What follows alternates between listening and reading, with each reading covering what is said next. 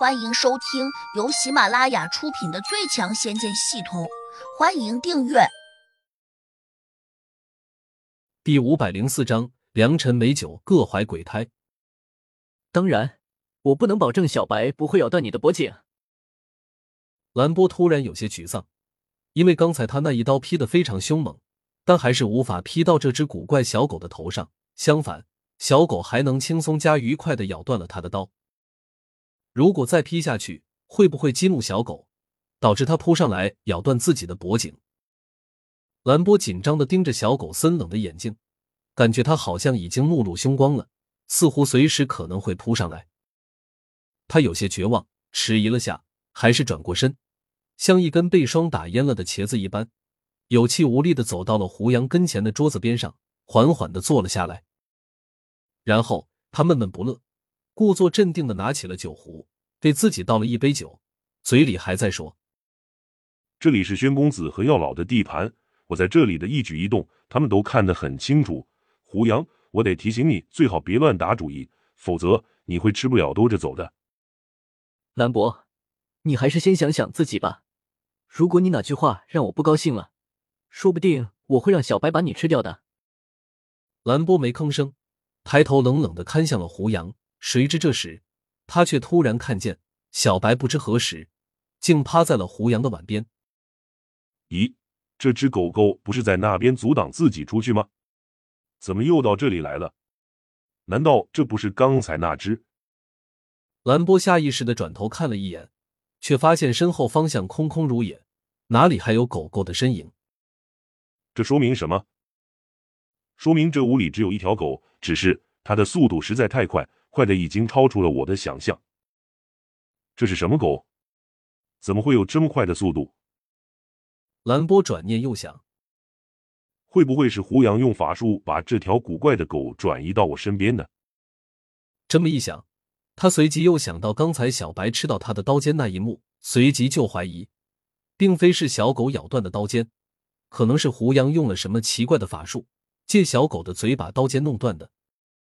既然这样。那就根本不用担心这条小狗了。兰波心想，自己只要把胡杨盯紧一点，那就不会有什么可担心的。胡真人，我们之间并无冤仇，对吧？兰波已经放松了许多。再怎么说，胡杨也不敢轻易加害自己。一是两人之间没有深仇大恨，二是这里终究是鲁地仙的地盘。我们没有仇恨，甚至还可能成为朋友。胡杨叫杜玉儿给兰波把酒满上。兰波瞅了胡杨一眼，觉得他好像没有恶意，当即就坐了下来，拿起酒杯舔了一下，可能是觉得味道特别好，他干脆一饮而尽。擦了擦嘴巴，兰波咧嘴就笑了：“好酒好酒，胡真人够朋友。”胡杨手一挥，一瓶刚打开的茅台就送到了兰波的面前。不用客气。你只管多喝一点，喝了我的酒，我们就是朋友了。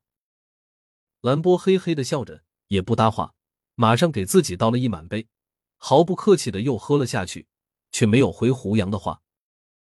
这可不是开玩笑的，鲁地仙心心念念要把杜玉儿抢回去做他的压寨夫人，兰波当然不敢给胡杨套交情。胡杨哪会不知道他的想法，心里冷笑：喝了我的酒，还想算计我？这天下哪有那么好的事情？嗨，胡真人，杜玉儿大美女是表妹，还是什么？兰波笑呵呵的问：“你觉得她是我什么人？”兰波转头看向了杜玉儿，假装困惑道：“你们看起来有点像，应该是表兄妹吧？不过你二人感情这么好，从小一起长大的吗？”胡杨笑着不说话，也不表态。杜玉儿却冷着脸问：“如果我说不是表兄妹呢？”兰波装着很惊讶的问：“不会吧？